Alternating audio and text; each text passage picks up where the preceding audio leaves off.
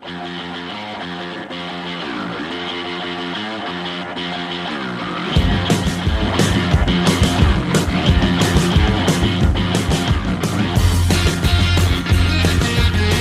tal? Muy buenas noches, bienvenidos a Balón de Bronce, una semana más, ya dando paso al mes de noviembre, bienvenidos a una hora de Primera Federación y Segunda Federación. Y es que tenemos que contarte muchas cosas, ¿eh? muchas novedades de esta jornada 10 de la primera federación del, del, tercer escalón del fútbol español, del fútbol de bronce, donde, por ejemplo, en el grupo primero, vamos a empezar ya repasando lo que ha dado de sí la jornada y el fin de semana. Empezamos por esa victoria del Castilla 1-2 en el primer partido de la jornada. Sábado, Celta B1, Castilla 2, el equipo de Raúl González que remontó un encuentro que se puso de, cara para el equipo celeste con un golazo de Miguel Rodríguez. Ganó también la balona 1-0 ante la Cultural Leonesa con gol de Víctor Mena. Marcó también eh, Quiles para el Depor con una gran jugada. Ganó 1-0 el equipo de Oscar Cano ante el San se ganó por la mínima también Unionistas de Salamanca ante el Ceuta y ganó el, Linares 1-2 ante el Rayo Majadahonda vuelve a la senda del triunfo el Linares tras dos partidos sin conseguir eh, la victoria y empató a tres el Mérida ante el Algeciras en un partido loco que tuvo hasta tres expulsiones 1-0 ganó el Fuenlabrada por la mínima ante el Racing de Ferrol, que estaba invicto hasta hace unos días.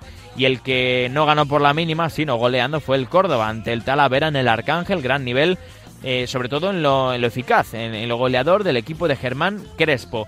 Ganó 2-1 el Pontevedra ante el San Fernando y venció por la mínima 1-0, gol de Álvaro Bustos, el Alcorcón al Badajoz.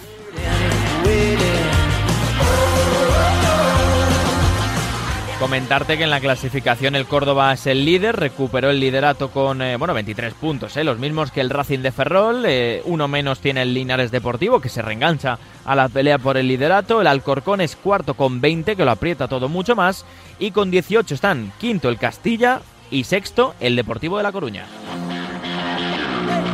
En descenso destacamos que sigue el Pontevedra pese a su victoria, 10 puntos, 8 tiene el Rayo Majadahonda que perdió, el Badajoz tiene 8 también en descenso que perdió. Décimo menos el Ceuta que también perdió con 3 puntos. Y colista con solo un punto es el Talavera. En un programa, por cierto, oyente de Radio Marca de Balón de Bronce, que te tengo que contar que, bueno, tendremos nuestro, en nuestros datos de la jornada con Pedro González, eh, también el espacio para Diego García con el, esta semana el Guadalajara y el Polvorín, el filial del Lugo. Entrevistas a Tony Gavarre, delantero del Calahorra, Josema, central del Nastic, Iván Salvador, eh, jugador del Fuenlabrada y autor del tanto de la victoria ante el Racing de Ferrol. Y bueno, tendremos como siempre nuestro firma, nuestra firma, nuestro espacio para uno de los equipos de la competición, que es en este caso el Real Murcia, que perdió, ahora te lo voy a contar, goleada en contra el Enrique Roca de Murcia, te lo digo ya, 1-4, perdió ante Osasuna Promesas. Estaremos con Germán Abril, que nos va a repasar las sensaciones del murcianismo. En el grupo segundo hemos comentado ese partido entre el Real Murcia y Osasuna Promesas 1-4, los cuatro goles marcados a balón parado.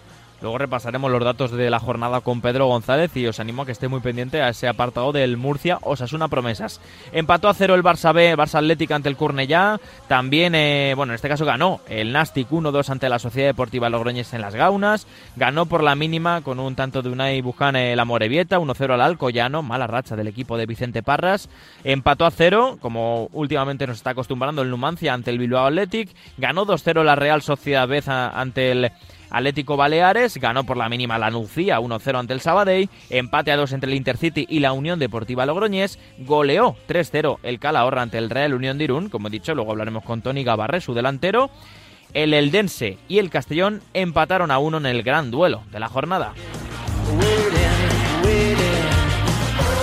En una clasificación que, bueno, ni primero y segundo ganaron. Empataron, como digo, es el Dense Castellón con más de 3.000 personas en el nuevo Pepico Amat. Mejor entrada de la temporada en Elda.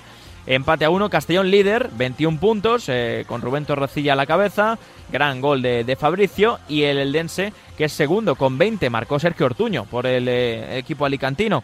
Tercero en la Real Sociedad B con 17 puntos, los mismos que Osasuna Promesas con 17, los dos filiales, tercero y cuarto. Alcoyano es quinto con 16 puntos, cuatro derrotas seguidas, ojo al dato. Y el Murcia es eh, sexto, de momento con 15 puntos. Es que hay una igualdad tremenda, porque del sexto, que es el Murcia con 15 puntos al decimocuarto, que es el Barça Athletic, hay solo tres puntos. El, descenso lo ocupa la Nucía, el Viva Athletic, el Calahorra, el Baleares y el Real Unión de Irún. Así que no te pierdas un programa más de Balón de Bronce en la radio del deporte que apoya el fútbol modesto y el fútbol que tiene que ser profesional, pero ya. Comienza Balón de Bronce.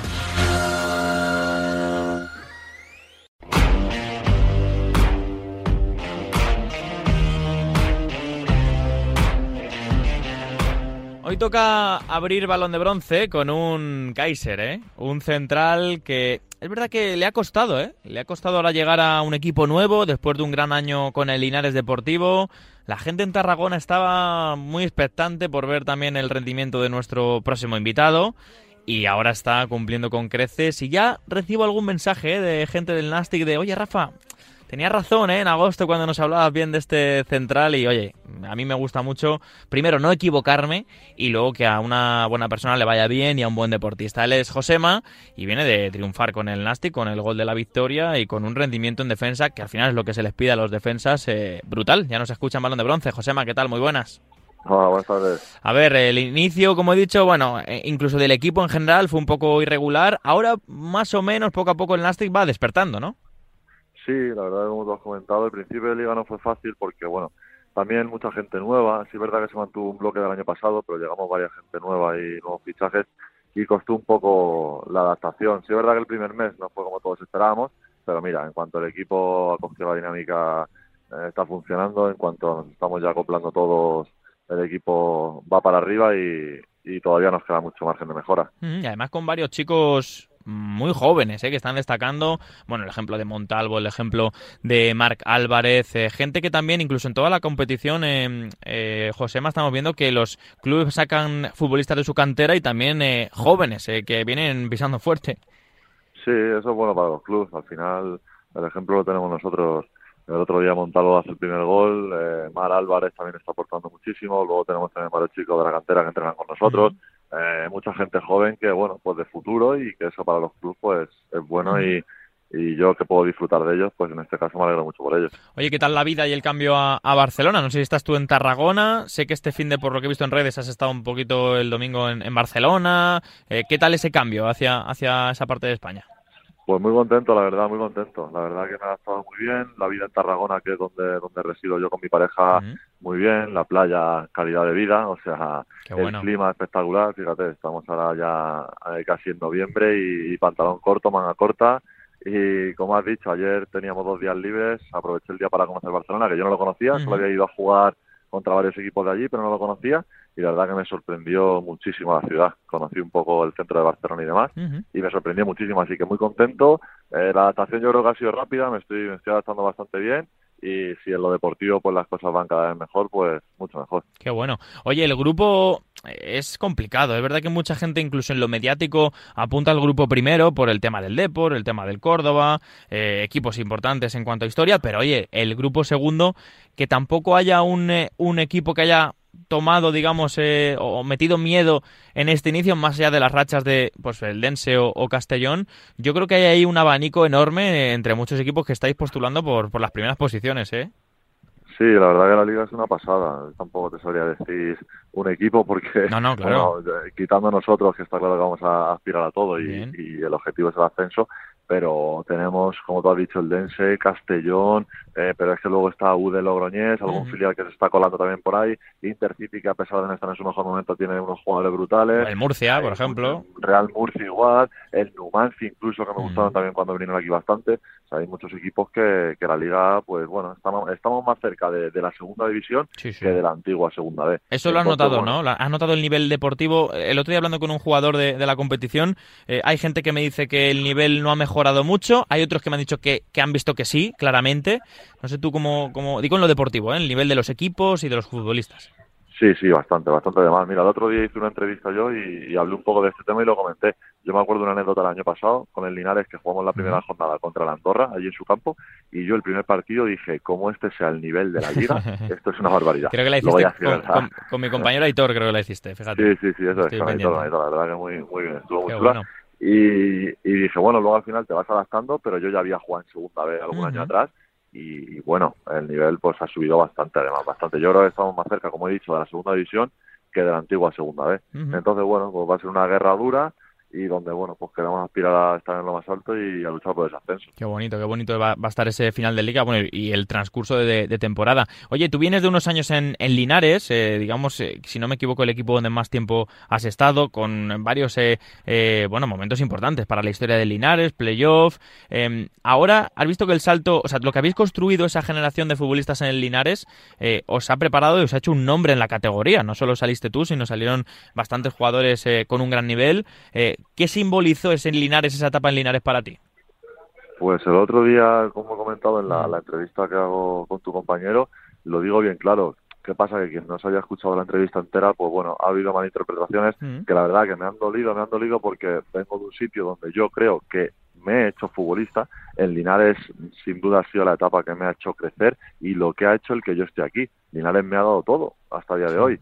Entonces ahora, bueno, yo he querido eh, y quiero crecer ahora con el Nastic pero al final me lo ha dado todo. La gente lo malinterpretó porque yo creo que no escucharon la entrevista completa, pero yo a Linares le debo muchísimo. Y yo creo que también allí, no sé por qué muchas veces son tan extremistas que hay que valorar, como tú has dicho, la generación de futbolistas que hemos pasado por allí estos últimos años, lo que hemos hecho con el Linares. O sea, mm. dos años consecutivos, playoff a segunda división. Impensable, eh, hace un tiempo. ¿eh? claro, con el presupuesto que tenía el club, eh, con jugadores que, digamos, entre comillas, no se conocen a mm. nivel nacional es una barbaridad y yo creo que eso tienen que reconocerlo porque bueno yo de Linares pues me llevo recuerdos muy buenos.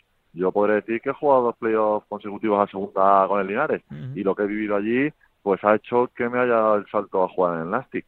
Entonces yo agradezco muchísimo lo que viví allí y espero que la gente pues esté agradecida también porque con el paso de los años como tú has comentado van a ver que lo que hicimos es muy complicado de volver a repetir. Totalmente. Entonces bueno me alegro de que también le estén yendo las cosas bien porque tengo allí muchas amistades, como bueno la del Mister Alberto, el cuerpo técnico y, mucha gente de allí, y me alegro mucho porque lo sigo día a día.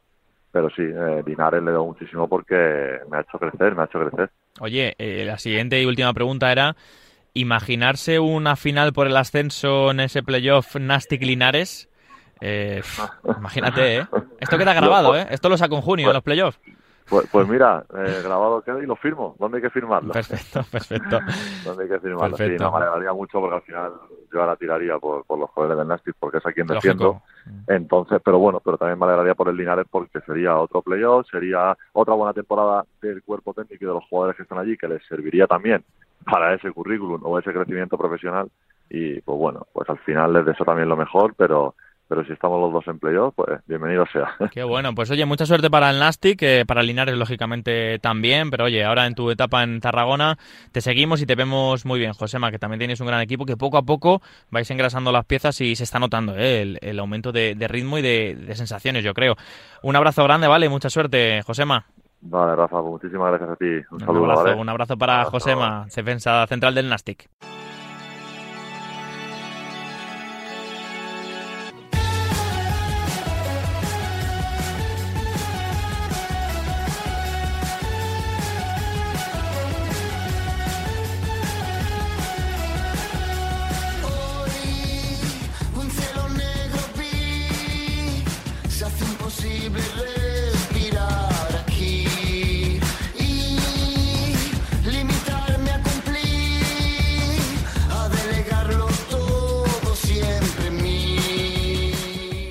El que está bien, yo creo, es el sentimiento del Fuenlabrada. Es el eh, equipo fuenlabreño que ha ganado esta semana un partido complicado e importante. ¿eh? Venían de perder eh, goleada en contra ante el Rayo Majadahonda, ganaron, eso sí, en casa al Badajoz y ahora han encontrado un triunfo muy, pero que muy importante también para que se asiente también los conceptos de Mere Hermoso. Ganaron en casa ante el Racing de Ferrol este domingo en un partido complicado que lo desatascó, entre otras cosas, el gol, el buen tanto de nuestro siguiente invitado, que es Iván Salvador, futbolista del Fuenlabrada y que ya nos escucha en Balón de Bronce. Iván, ¿qué tal? Muy buenas.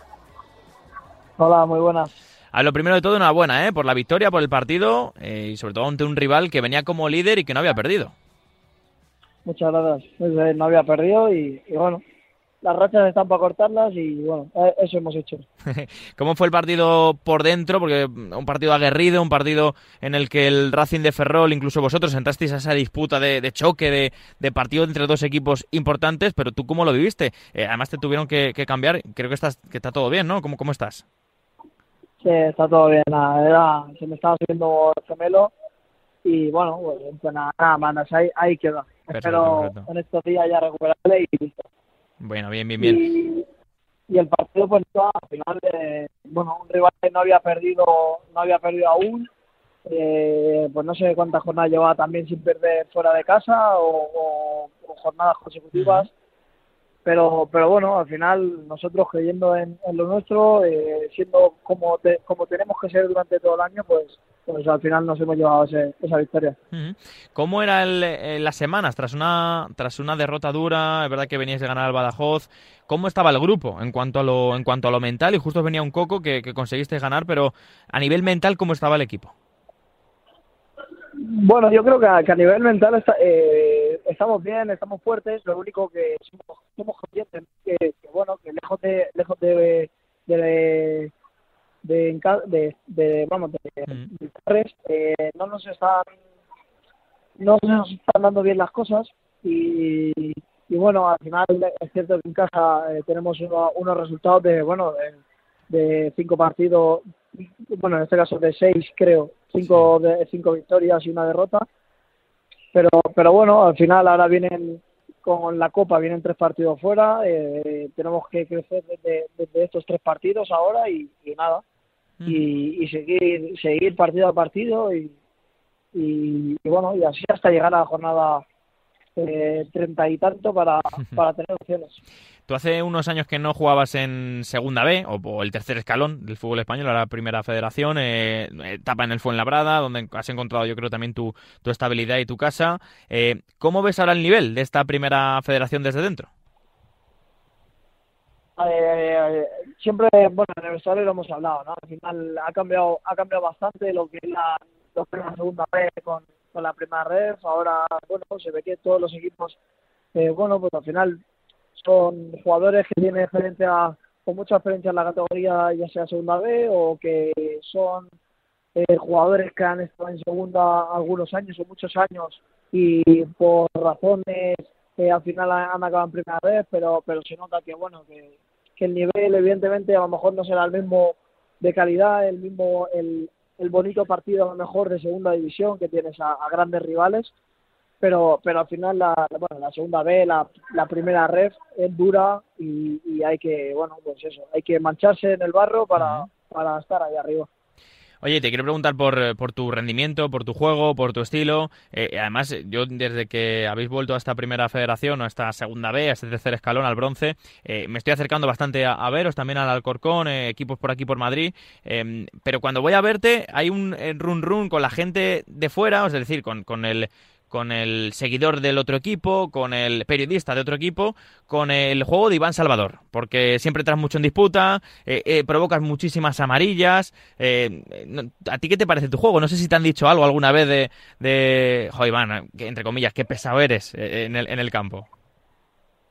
Sí, nada, sí, bueno, al final con, con algunos árbitros ya que, que, tengo un poco más de confianza, ¿no? que ya, los, ya nos conocemos, incluso me lo dicen, ¿no? En el, en el buen sentido, en plan, Sí, claro. Que no le, no, le gusta no le gusta arbitrar un, partido que, eh, en el cual esté yo. que no, le, que no le dé mucha guerra, ¿no? Eso es, pero a la vez les, gusta igualmente porque, bueno, pues porque al final, mm. eh, bueno, pues si me tengo que describir diciendo que le pongo las cosas difíciles al árbitro, pues mira, pues sí, será así. Eh, cada uno tiene su opinión, siempre lo he dicho. Al final entiendo que el del equipo rival me insulte, se queje, proteste, me sirve, me haga de todo pero entenderé que el día de mañana, si pertenezco a ese equipo, ese aficionado, hacía unos años que me silbaban o que me insultaban, pues... vayan contigo, vayan contigo a muerte, claro. Eh, eso es. Claro, o sea, el típico jugador que si está en tu equipo le amas y vas a muerte y que si está en el otro le odias. Eso es así. Eso es, más, más o menos algo así.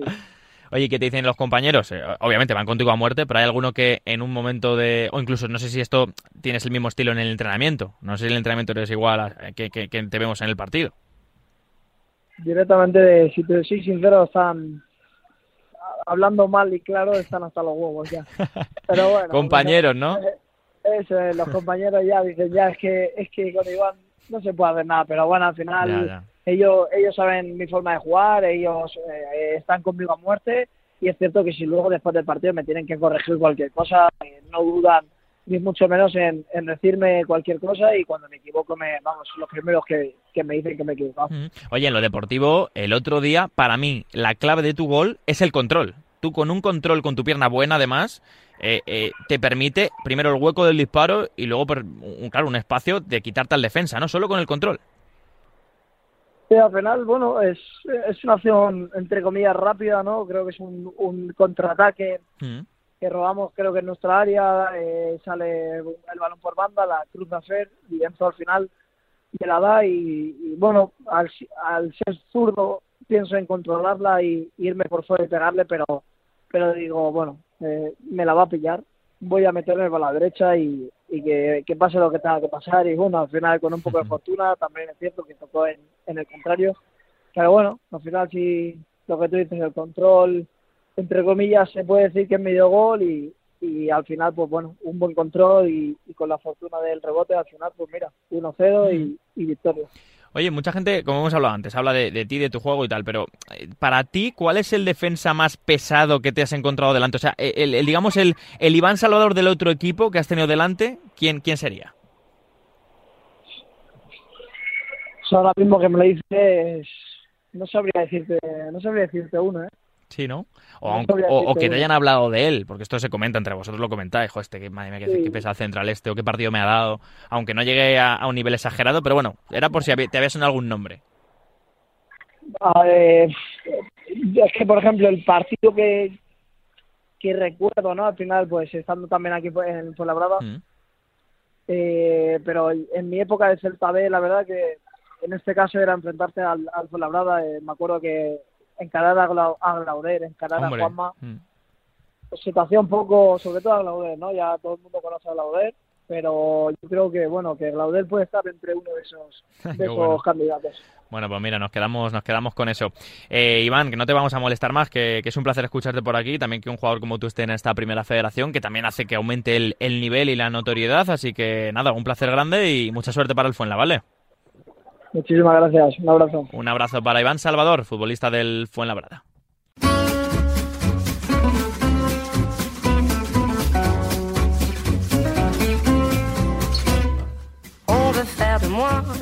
Y como ya sabéis, oyente de Radio Marca, oyente de Balón de Bronce, como ya sabes, pues cada vez que suena esta canción, eh, turno para los datos de la jornada, jornada 10 ya de la competición y ya está con nosotros Pedro González. ¿Qué tal Pedro? Muy buenas. Hola Rafa, bien, aquí estamos. Muy bien, a ver, vamos a empezar hablando de esta jornada 10 en cuanto a lo numérico, en cuanto a los datos. A ver, pinceladas de ese Amorebieta 1 al Collano 0. La Sociedad Deportiva Amorebieta que anota gol en el minuto 3 y es el equipo que más goles marca en la categoría en el primer cuarto de hora. Además, todos sus goles tienen una edad menor de 28 años y el Alcoyano, que en primera federación se ha quedado ya cuatro partidos sin anotar, que ya le pasó en, este año en marzo, y no encadenaba cuatro derrotas seguidas desde febrero de, marzo, del 2019. Bueno, mala racha ¿eh? para el Alcoyano que empezó muy bien la, temporada. Vámonos a Balaídos porque se jugó ahí el partido entre el Celta B, filial celeste, 1-2, perdió ante el Castilla que, remontó el equipo de Raúl. Sí, el Castilla que ha marcado seis goles tras el lanzamiento de un corner en temporada, que son los mismos que hizo en las 38 jornadas de la temporada pasada. Aquí ahora vamos a hablar de los goles más jóvenes, por decirlo de una manera. Miguel Rodríguez es el jugador menor de 20 años que más goles ha hecho en la primera federación, con 13 goles. Y si contamos los que son menores de 19 años, pues con el gol de Álvaro Rodríguez iguala a Pablo Torre y al propio Miguel Rodríguez con 7 como los jugadores más, más jóvenes que han hecho goles. Qué bueno. A ver, vámonos a la victoria también del Nastic, fuera de casa en este caso, ante la Sociedad Deportiva Logroñés. Sí, que además es su primera victoria fuera de casa. 10 mm. de los 12 goles del Nastic han sido en segundas partes y anotó en este partido dos goles de falta lateral que fueron los mismos que anotaron en las 38 jornadas de la temporada pasada. Impresionante, impresionante ese tipo de datos que ya en la jornada 10 muchos equipos igualan registros de, toda la temporada anterior. La Balona ganó, creo que su primera victoria en casa, si no me equivoco. Sí, es primera victoria en casa. 1-0 ante la Cultu. Y segunda victoria consecutiva y las dos con portería cero. La Balona no ganaba dos partidos de liga seguida desde noviembre del año pasado y no ha ganado dos partidos de liga seguidas con portería cero desde enero-febrero del, del, año 21. Y el gol de Víctor Mena es el más rápido que ha anotado un suplente en primera federación al ponerse el balón en juego. Fue a los 7 segundos de entrar. Qué bueno, qué bueno este, este dato sobre el bueno de, Víctor Mena, es el lateral izquierdo eh, de, la balona, también extremo en, en, algunos partidos. A ver, victoria del Depor, 1-0 en Riazor, la necesitaban también y sobre todo, que ahora me lo contarás, con portería cero, eh, Pedro, ante el Sanse ganó el equipo de Oscar Cano pues sí, no dejaba su portería cero en liga regular desde hace medio año, que fue el 30 de abril, y con Alberto Quiles, que es el abridor de la, primera federación. Nadie ha roto el 0-0 inicial en más ocasiones que él. Ya son 12, 11 en liga regular y una en playoff. Vale. Vámonos a los pajaritos, porque me tienes que contar un dato del equipo que menos goles recibe de la competición. Sí, porque es el, es, el séptimo partido que Numancia se queda sin anotar en las 10 jornadas diputadas. Fíjate, el 40% de sus partidos acaban 0-0 y es el equipo, lo que comentas, menos goleador, pero también el que menos goles encaja. Sí, sí, siempre tiene cerrado el área rival y el área, el área propia. Vámonos hasta eh, Zubieta, porque la Real Sociedad B ganó 2-0 a un equipo que parecía que despuntaba, pero el Atlético Baleares de momento todavía sigue perdiendo y, fuera de casa también. 2-0 cayó en, en Zubieta. Sí, la Real B ha ganado cuatro de sus cinco partidos en casa y los cuatro han sido por 2 a 0. Sí, sí. Con Jonathan Gómez, que es el primer, primer jugador nacido en Estados Unidos que marca en Primera Federación y es el quinto partido de Atlético Valés que pierde puntos a partir del minuto 70. Vale. Victoria por la mínima eh, del Fuenlabrada ante el Racing de Ferrol en un partido en el Fernando Torres con, bueno, no había mucha gente, había cerca de 800 personas, pero cayó, cayó el que era el que era líder, el que no había perdido todavía. Sí, habían encadenado 15 partidos de regular, se quedó a 4 del récord del Racing, que era 19, 22 mm. jornadas consecutivas que se queda como récord de la categoría y no perdía desde fuera de casa desde enero contra el Racing. Han sido 14 salidas sin perder, que también ha quedado como récord de la categoría. Bueno, buenos números deja también el Racing de Ferrol en cuanto a récords. Comentábamos la semana pasada el del Linares, ahora te preguntaré por él, pero, pero oye, eh, no estaba mal el, equipo de, de, Parralo pese a la derrota. Empate a 3, locura en el Romano, Mérida 3, Algeciras 3.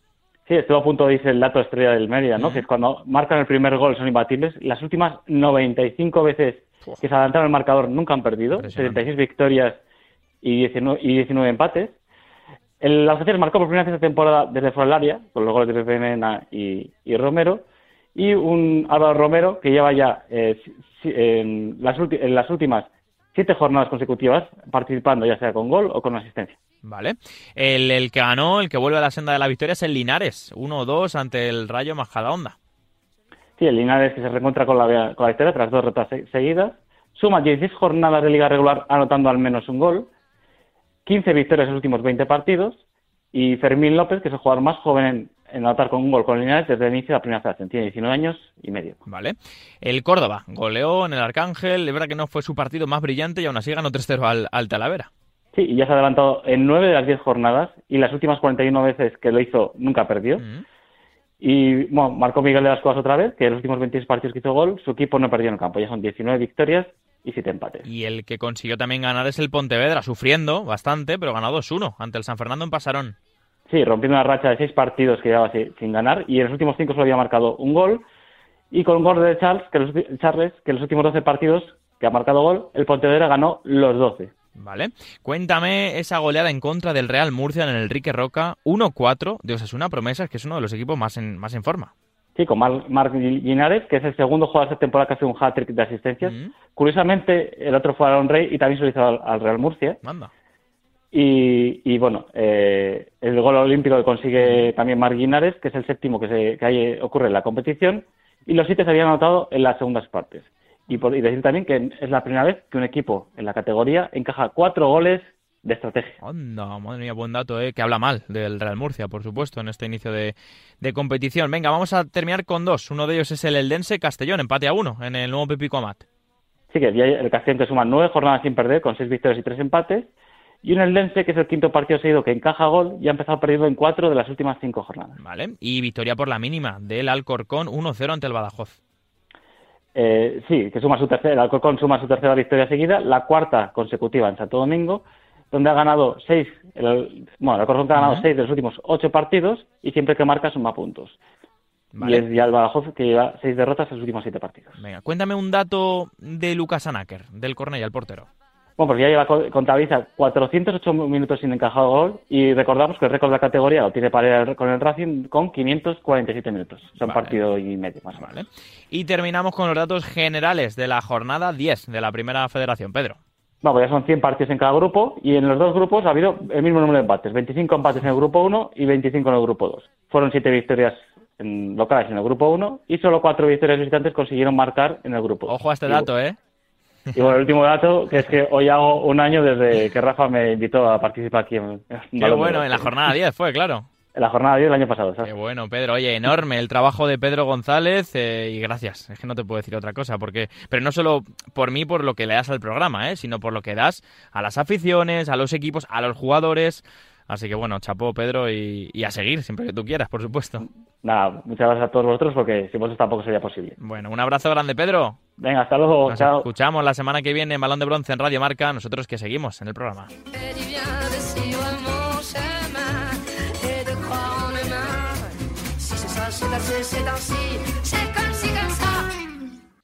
Bueno, y para continuar quiero irme hasta Murcia y hay que preguntarle a nuestro compañero Germán Abril de Onda Regional Murcia cómo está el eh, equipo de Mario Simón después de la goleada en contra, ¿eh? 1-4 ante Osasuna, ante Osasuna Promesas y quiero detenerme en, qué le ha pasado, cómo es el análisis que hacen desde Murcia y uno de los eh, mejores compañeros que puede hacer eso es nuestro Germán Abril. Eh, Germán, ¿qué tal? Muy buenas. ¿Qué tal, Rafa? Muy buenas. Bueno, el Real Murcia tiene un serio problema esta temporada en su casa, así lo dicen los números, tan solo una victoria como local, una victoria en el Estadio Enrique Roca de Murcia. Por contra, es uno de los mejores eh, visitantes de la categoría, el segundo mejor visitante del Grupo 2 de la, de la Primera Federación, pero lo que queda claro, lo que eh, se pone de manifiesto tras el partido de este fin de semana ante Osasuna Promesas es que tiene un problema sobre todo mental, sobre todo psicológico en, casa. Es un equipo eh, que juega mucho más agarrotado, que no está tan suelto como cuando eh, se aleja de, Murcia. Además, a esto hay que sumar que el partido este pasado domingo eh, no empezó nada bien. Muy pronto se puso por debajo en el marcador, dos goles en apenas seis minutos, dos goles encajados en apenas seis minutos que eh, hicieron todavía más complicada la, labor del conjunto de, Mario Simón. Los resultados en casa no, no llegan, eh, lo necesita el equipo para, para, crecer, es cierto que le va muy bien fuera de su casa, pero bueno, ayer ante eh, el número más elevado de aficionados en toda la temporada, rozando los 11.000 espectadores en el partido frente a Osasuna Promesas, bueno, tenían ganas de regalarle esa victoria, una victoria que podía haber sido balsámica, que le hubiera permitido mantenerse eh, en puestos de playoff, que además le hubieran hecho recortar puntos a Eldense y a Castellón, que empataron su, partido.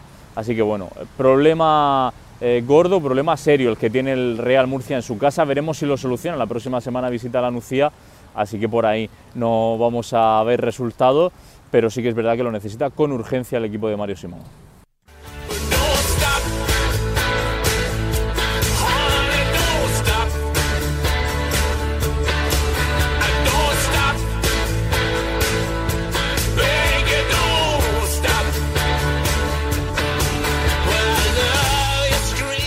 Bueno, y para seguir en el programa, en Balón de Bronce, lo hacemos con un, killer, ¿eh? A mí me gusta traer de vez en cuando, fíjate que hablamos eh, con porteros, con entrenadores, por supuesto, con defensas, hemos tenido ya un Kaiser como es eh, Josema, gente que también eh, tiene ese talento del 10, pero a mí me gusta de vez en cuando traer a, Killers, ¿eh? ¿eh? no a Alberto Killers, que ese es otro, sino a, Killers en cuanto a, delanteros, por supuesto, y más se han marcado esta semana. Eh, hablamos de unos días, pues yo creo, de tranquilidad y de, positivismo para la gente de Calahorra.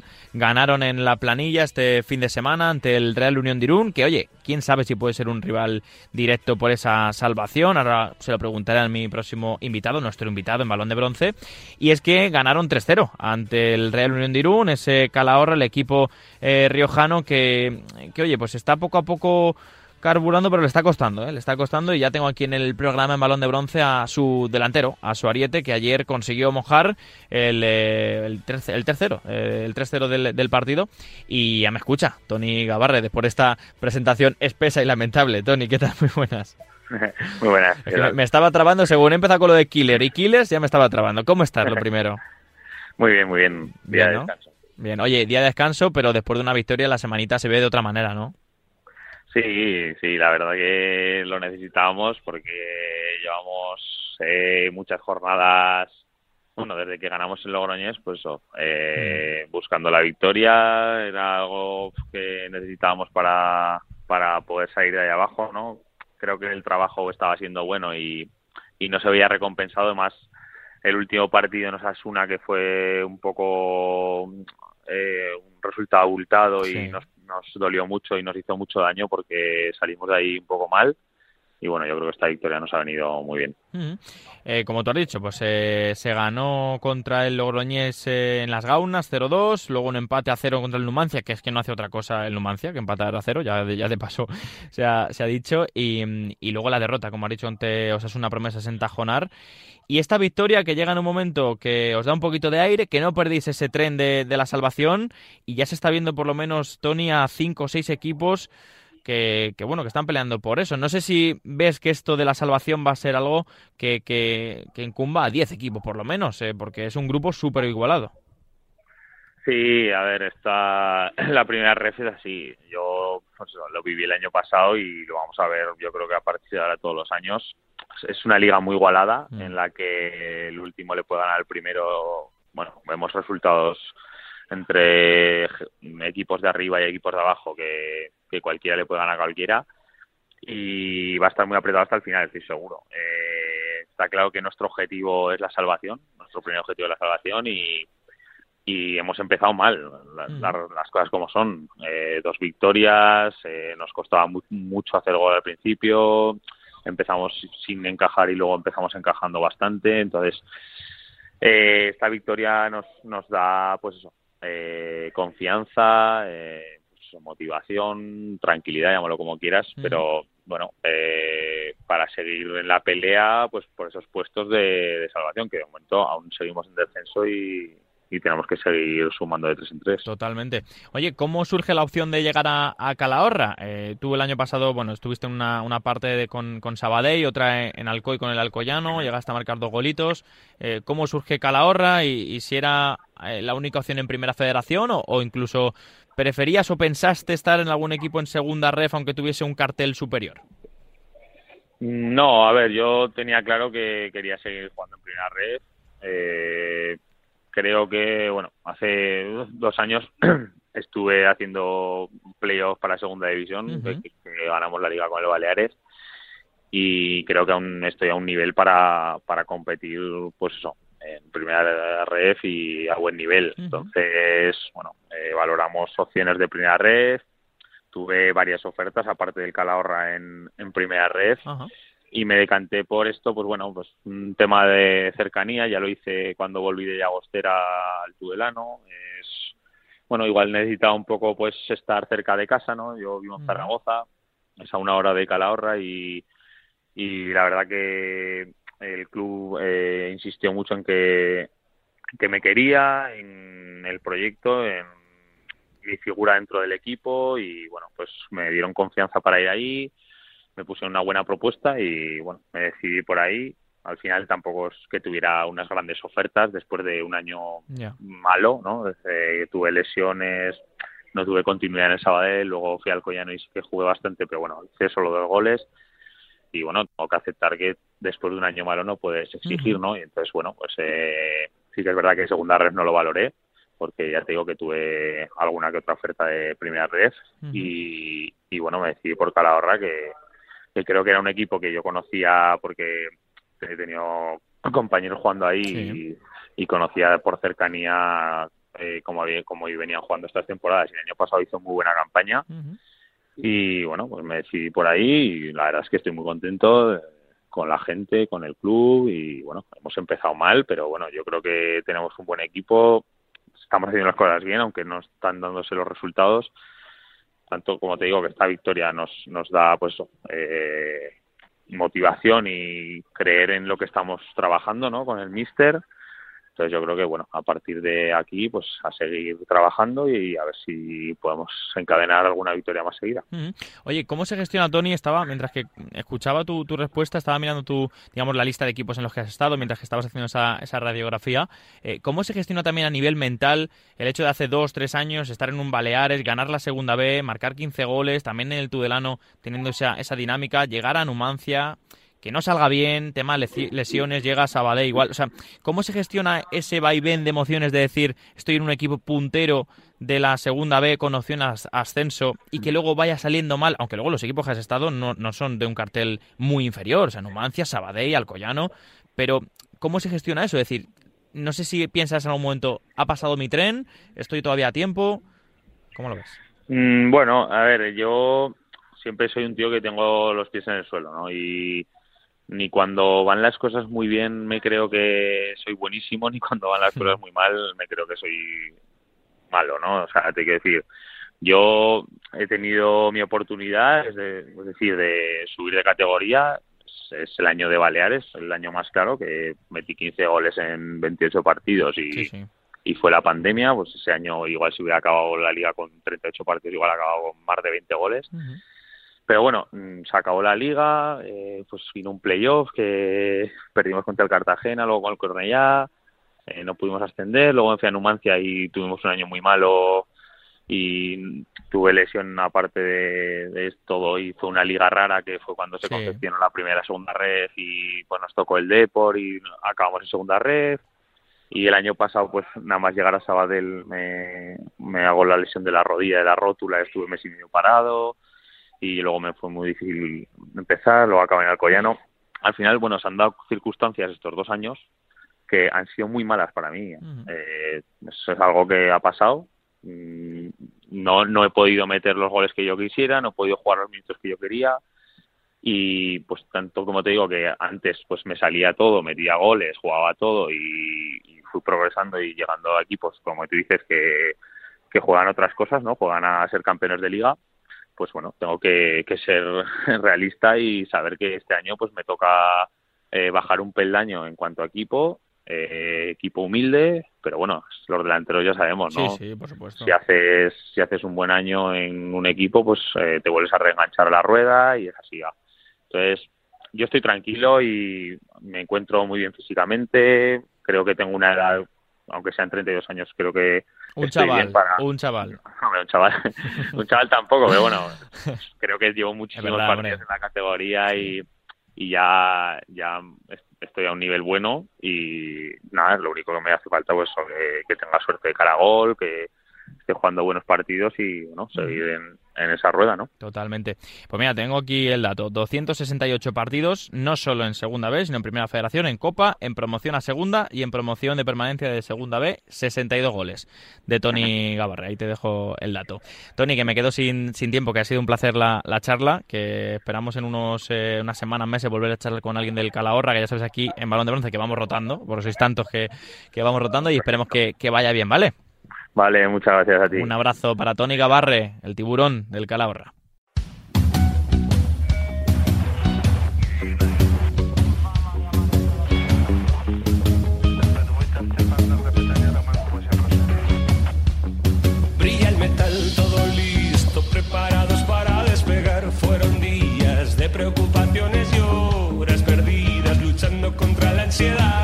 Y nuestro espacio de la segunda federación arranca con una charlita con un entrenador de la competición al cual nos alegra mucho saludarle en balón de bronce. Es el entrenador del Yeclano Deportivo, eh, un equipo además que compite en la segunda federación. Y vamos a ver qué tal le va al bueno de Adrián Hernández Patilla. ¿Qué tal? Muy buenas, mister. Hola, muy buenas, Rafa, ¿qué tal? Muy bien, un placer escucharte y bienvenido a, Balón de Bronce. Lo primero de todo, ¿qué tal todo? ¿Qué tal por Yecla? Bien, ¿no? Sí, muy bien. El placer es mío y la verdad que por Yecla fenomenal y bueno, pues disfrutando del camino y del proceso. Bueno, bien, el fin de semana, victoria San Roque del Epe, partido que, que con esa victoria os, bueno, pues os sigue manteniendo en esa parte de, pelea por el playoff y yo creo que es un año que puede ser bonito para, para el Yeclano Deportivo. Sí, eh, está siendo un año bonito, llevamos, pues bueno, pues aquí un año y, y algo, pues la verdad que disfrutando, retomando la ilusión por por el fútbol y, bueno, más que el playoff, nosotros lo que miramos es conseguir los 40 y algún punto rápido para, para certificar la permanencia. Oye, grupo complicado, ¿eh? por no utilizar otra otra palabra, pero un grupo donde esté el Recre, las inversiones de Mar Menor, eh, bueno, Antequera, filiales, eh, Betis Cádiz, UCAM Murcia, San Luqueño, pues entre todos esos equipazos está el Yeclano Deportivo. Sí, la verdad que para nosotros ha sido no, no, era un grupo que en un principio pues no pensábamos, ¿no? Que no iba a tocar un grupo más parecido, pues por ejemplo, del año anterior a, los grupos de la región, que también era duro, también era duro, pero, pero yo creo que este es se lleva la palma y, bueno, pues al final, pues yo creo que los grupos andaluces y murcianos, pues en ese aspecto hemos salido bastante desfavorecidos, pero da igual, eh, hay que, hay que luchar con las armas que disponemos, hay que luchar con las cartas que nos han tocado y, y este es el año que, que nos ha tocado vivir y a partir de ahí a ver de qué manera podemos competir y de qué manera pues, podemos sacar los mejores rendimientos ante la, situación que se nos ha dado. Oye, Adri, ¿ves muchas eh, diferencias en, la segunda federación entre equipos? Eh, es verdad que en la primera federación quizás se ha igualado un poco todo más, pese incluso a que haya todavía más diferencias en algunos equipos, ¿no? De, de, arriba y abajo en la clasificación, pero, pero en la segunda federación, con eh, tanto, tanto abanico de clubes con distintos objetivos, con distintas circunstancias, con distintos presupuestos, ¿se ven mucho más diferencias, tú crees? Pues yo, creo, a ver, mi sensación es que no, no las hay, pero, pero con el devenir de los de los meses, no ya no digo las semanas, de los meses, sí que se pueden agudizar en función de, de los objetivos que tengan, porque eh, ya pueden llegar las situaciones de, de personas que, de, perdón, de clubes que hayan hecho inversiones, que dejen de pues de, de, contribuir o, de obedecer a lo que se habían a las obligaciones que tenían. Y ahí sí puede venir un poquito la diferencia con respecto a la primera ref. Al final los jugadores no hay una diferencia ni mucho menos tan tan, abismal ni mucho menos pero pero sí que en ese aspecto se puede parecer un poquito más a, equipos que, que una vez que no consiguen o no están dentro de los objetivos que yo eh, precisaban o que pensaban pues bueno pues lo típico pues impago de un mes de dos meses y a partir de ahí pues pues pueden suceder problemas y más ese dejarse llevar, ¿no? Pues un poco por lo que está sucediendo ahora quizás, y perdóname, desde el desconocimiento de la lejanía con el Alcoyano. Claro, totalmente. Además, eh, y en muchos equipos, ¿eh? Que no son tan públicos. Quizás el caso del Alcoyano sí es más público y más conocido, el tema de, de quizás eh, búsqueda de, de, inversores, de impagos, pero por lo que a mí me consta, ya en Primera Federación eh, está, está pasando en más, en más equipos, desgraciadamente. Oye, la Constitución y la gente de Yecla sigue petándolo en cada partido. Me refiero, el ambiente sigue estando igual. Este año se me escapa un poco de, de la lupa, pero imagino que la Constitución siempre cumple, ¿no? Sí, mira, el año pasado al principio nos costó un poquito porque llegamos a, a Yecla y nos costó un poquito más pues el, aspecto de volver a enganchar a la gente después de, un de, dos descensos, ¿no? en un solo año, en un solo año dos descensos ya llegamos nosotros y nos costó un poquito, ¿no? Eh, fue un cambio de ciclo y es verdad que luego pues bueno, pues tuvimos el año tan idílico que prácticamente pues a mediados de eh, o en marzo ya habíamos ascendido y, y, bueno pues la gente pues se enchufó y este año pues también le ha costado un poquito más al principio pero ya la gente empieza a confiar parece que llevamos un equipo de tercera de jugadores de tercera. Al final son jugadores con, con unas buenas cualidades y que se están adaptando a la competición y, es verdad que hayamos conseguido esa simbiosis tan necesaria en, en la constitución y que a día de hoy pues gracias gracias al esfuerzo de todos, de directiva, de cuerpo técnico y de jugadores y también de afición, pues pues parece que se ha conseguido y yo creo que eso nos está, nos está ayudando mucho. Qué bueno. Pues eh, Adrián Hernández, mister eh, del Yeclano Deportivo, que ha sido un placer escucharte un poquito aquí en Balón de Bronce en Radio Marca y que vamos siguiendo, por supuesto, en esta segunda federación, que va a ser, ese grupo va a ser una barbaridad, bueno, como todos ya lo sabes, así que estamos en contacto, ¿vale? Pues muchísimas gracias, el placer es mío y cuando queráis estáis invitado aquí a la Constitución. Se lo he dicho, mira, lo he dicho a vuestro compañero de prensa, bueno, compañero, al crack de Pedro, eh, Le, he dicho, mira, ojalá pudiese escaparme y pudiésemos escaparnos para allá, como tantos otros sitios, eh, para partidos de Copa del Rey, pero aquí desde Madrid lo, intentamos abarcar todo y a veces incluso no, no llegamos, pero cojo el guante, eh, cojo el guante, Adri, y nos vemos seguro. Cuando queráis tenéis unos, unos gazpachos aquí y unas tortas invitadas por, por, por nosotros y por la directiva a, los que vengáis. Venga, un abrazo grande, mister. Un abrazo, adiós.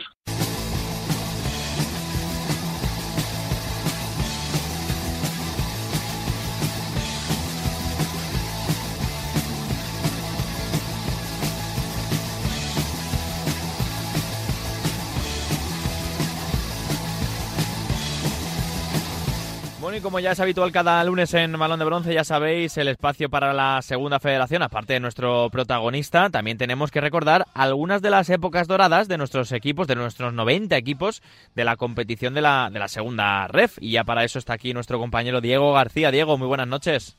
Buenas noches, Rafa. Qué bien, otra semana más. Sí, sí. Hablando del fútbol de verdad, ¿verdad? el fútbol, que nos gusta, ¿eh? Fútbol de bronce, el fútbol de, que se recupera esa esencia, ¿no? del fútbol modesto. Pero bueno, no nos pongamos eh, románticos. Último programa de septiembre, uy, de septiembre, de, octubre, antes de llegar a, noviembre ya. Y bueno, que nuestros eh, bronce livers ya están escuchando este programa y estamos en, en pleno noviembre. Cuéntame qué equipos tenemos por, eh, por delante, por repasar, porque mm, son dos que, oye, tienen su aquel tiene su aquel Rafa. El primero de ellos es el Club Deportivo Guadalajara, eh, que está viviendo una, una resurrección eh, con este debutando este año en segunda red.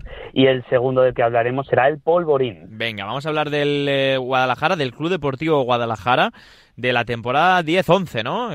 cuéntame un poco cómo le fue. Temporada 10-11, Rafa, en la que el Guadalajara consiguió su único ascenso de momento a segunda división. O sea, que ascendió. Estaba, estaba analizándolo, porque tengo aquí el, guion. Eh, el Guadalajara ascendió a segunda, ¿eh?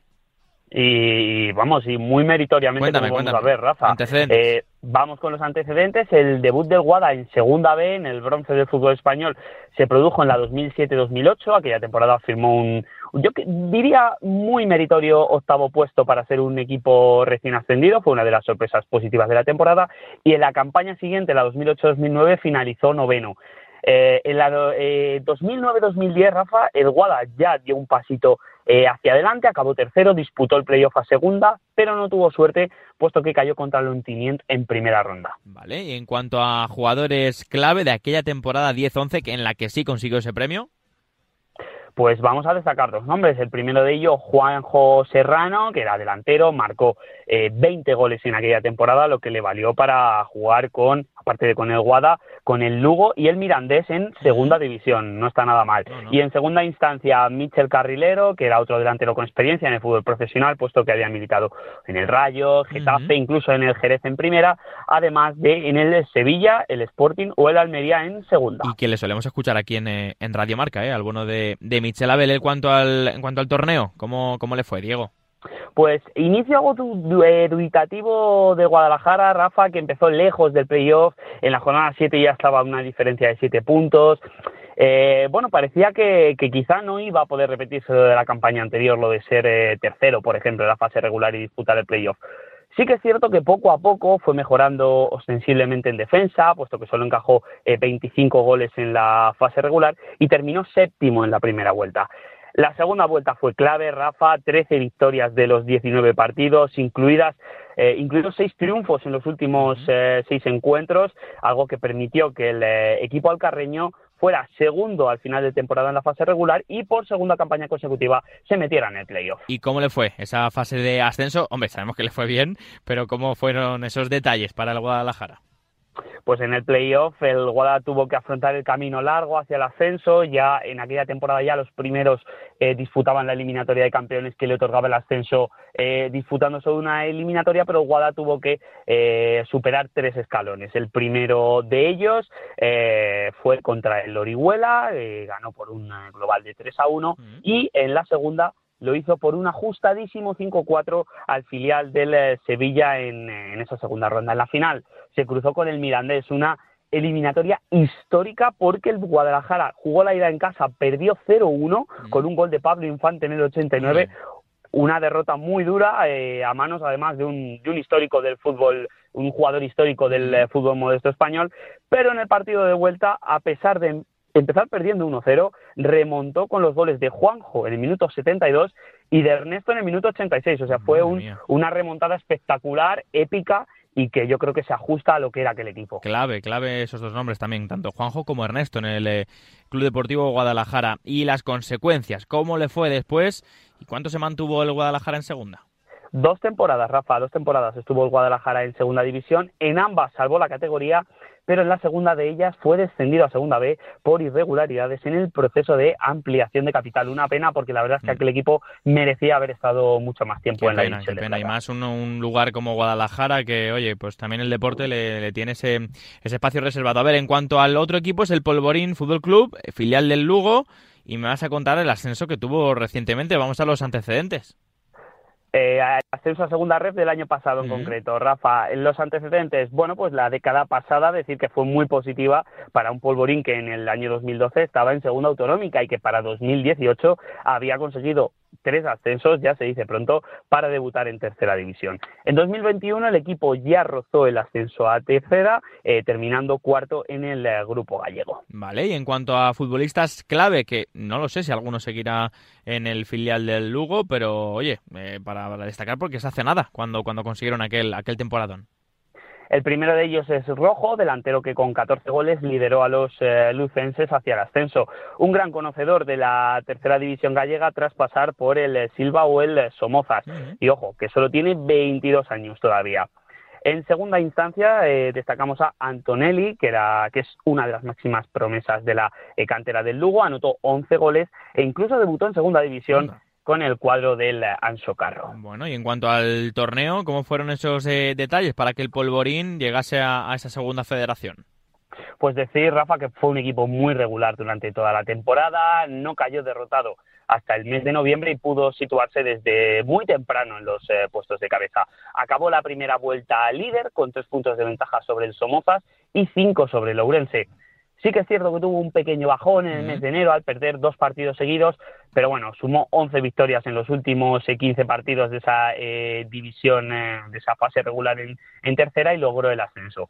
Un ascenso que se produjo en el último partido ante el Viveiro, solo valía ganar para evitar que el Ourense les robara esa primera plaza que otorgaba el ascenso directo, si de no haberla conseguido hubiesen disputado el playoff, claro, Alex Ramos logró el 1-0 en el minuto 19 para el Polvorín, empató el Viveiro eh, dos minutos más tarde y un gol de Rojo, eh, uno de los protagonistas que mencionábamos antes, en el minuto 56 dio el partido y el título al filial del Lugo. ¿Y cómo le va ahora la, película al Polvorín? Pues eh, gracias a esta fantástica temporada el Polvorín está debutando este año en, segunda red, donde el objetivo no es otro que conseguir la permanencia, algo que desde luego pues eh, a lo que aspira, sin duda, el filial del Lugo. Bueno, un abrazo, Diego. Hasta otra. Otra para ti, Rafa.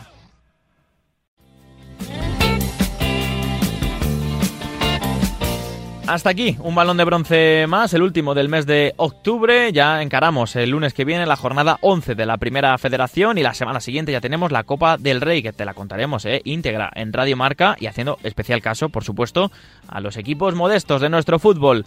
Les habló Rafa Maínez, ha sido un placer, como siempre, con balón de bronce. Hasta el lunes que viene, chao, la radio sigue.